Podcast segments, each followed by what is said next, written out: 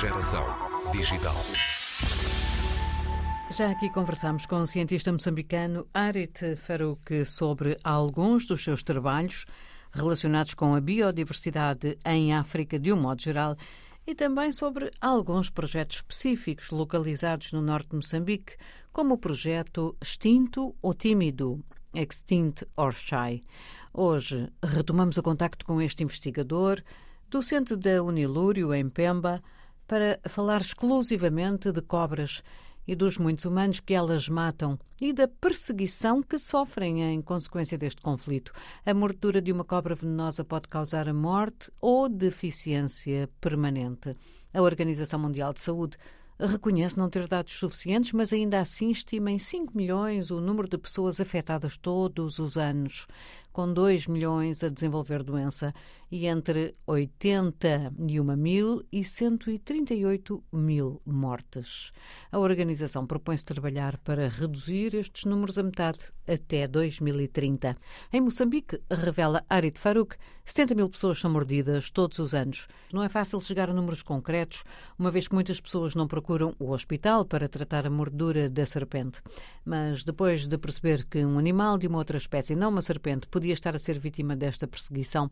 O investigador e a sua equipa deitaram mãos ao trabalho. Em setembro do ano passado, Arit publicou um artigo na Toxicon com dados de um estudo em Cabo Delgado e a extrapolação desses dados para as áreas rurais de todo o país dá conta de quase 70 mil mordidas de serpentes por ano, com 9 mil resultando na morte da pessoa atacada. Esta é a parte 2 do, de um estudo e a parte 1 um foi sobre as pessoas perseguirem serpentes e, e, as serpentes são mortas mesmo quando encontradas eh, no seu habitat natural. Portanto, este estudo foi, foi fruto do, de entrevistas a mais de mil, mil habitações e, e mais de metade destas habitações estavam dentro de um parque natural. Portanto, e, e, as pessoas ignoravam completamente a presença de, de rãs ou de lagartixas, mas quando encontrassem uma serpente, seja ela em casa, na, nas aldeias ou mesmo, uh, dizemos, no mato, tanto na floresta, as serpentes eram mortas imediatamente. Portanto, primeiro gerámos esta evidência, mas depois eu achei que, colocado desta forma, faz com que as populações sejam vistas uh, quase como vilãs. Então faltava uma parte 2 que explicava o porquê deste medo versus uh, perseguição a serpentes. E era preciso mostrar que, uh, portanto, quase mil pessoas por ano morrem na província de Cabo Delgado devido a mordidas de serpentes. Nós, das nossas casas, do nosso sofá, é fácil criticar e uh, tecer comentários sobre o comportamento de perseguir uma espécie do seu habitat natural. Mas para estas populações que têm as crianças a correr à volta, descalças, na areia, na floresta, a brincar, uh, é difícil aceitar que vemos uma serpente perigosa capaz de matar ou de mutilar uma criança ou um adulto e achar que as pessoas devem simplesmente ignorar as serpentes.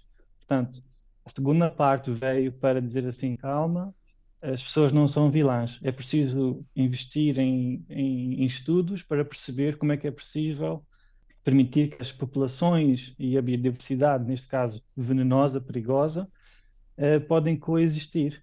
Então é por isso que eu queria muito fazer a segunda parte e mais pelo nosso conhecimento de viver no, em Pemba e em Cabo Delgado, nós sempre tivemos a sensação de que a maioria das mordidas de cobra não, não, não iam aos hospitais. E quando elas não vão aos hospitais, elas não são documentadas e acabam por não uh, ser contadas quando, quando se fazem os censos.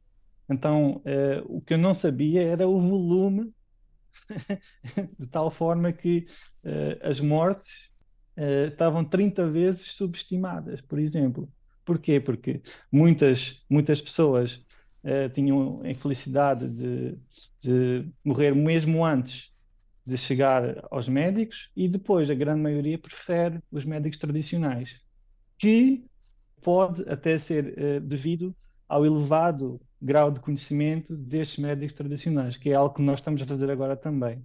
Nós queremos comparar agora o conhecimento de serpentes uh, por parte dos médicos tradicionais versus os médicos do, dos hospitais e, dos, e das unidades sanitárias. Porquê? Porque eh, talvez não exista uma formação específica para lidar com este assunto.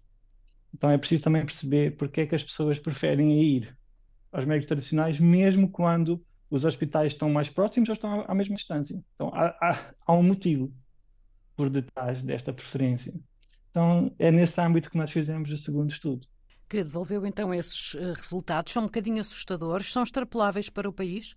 Sim, sim, nós extrapolamos para o país e mais, são, são resultados extremamente conservadores. Porquê?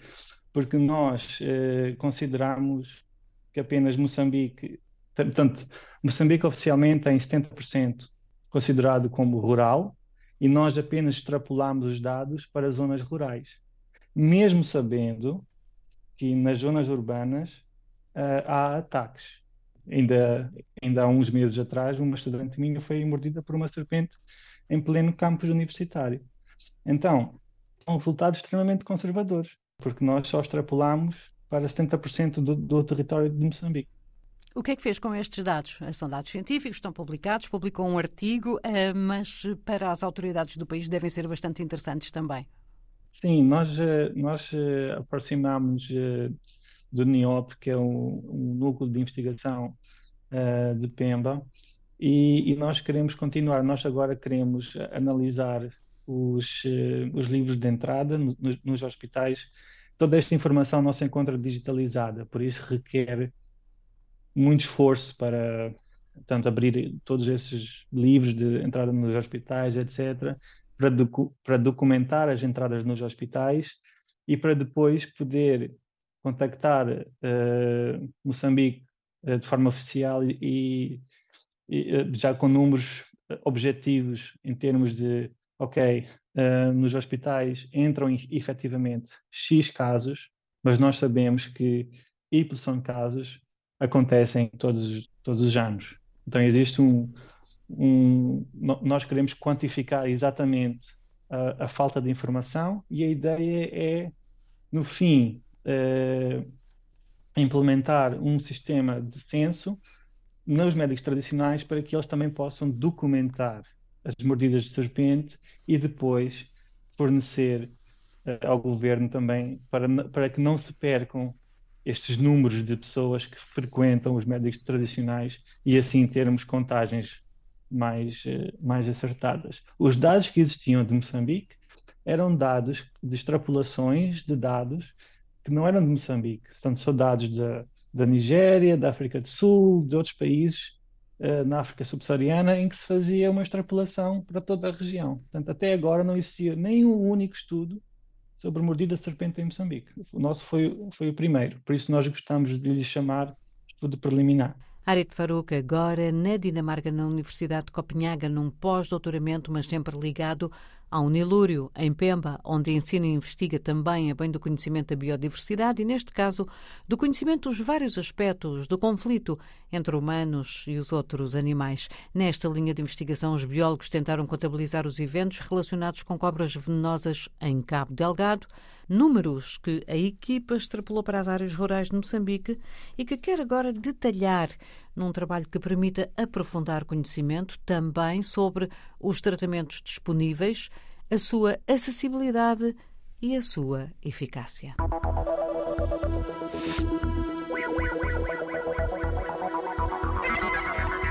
Geração Digital.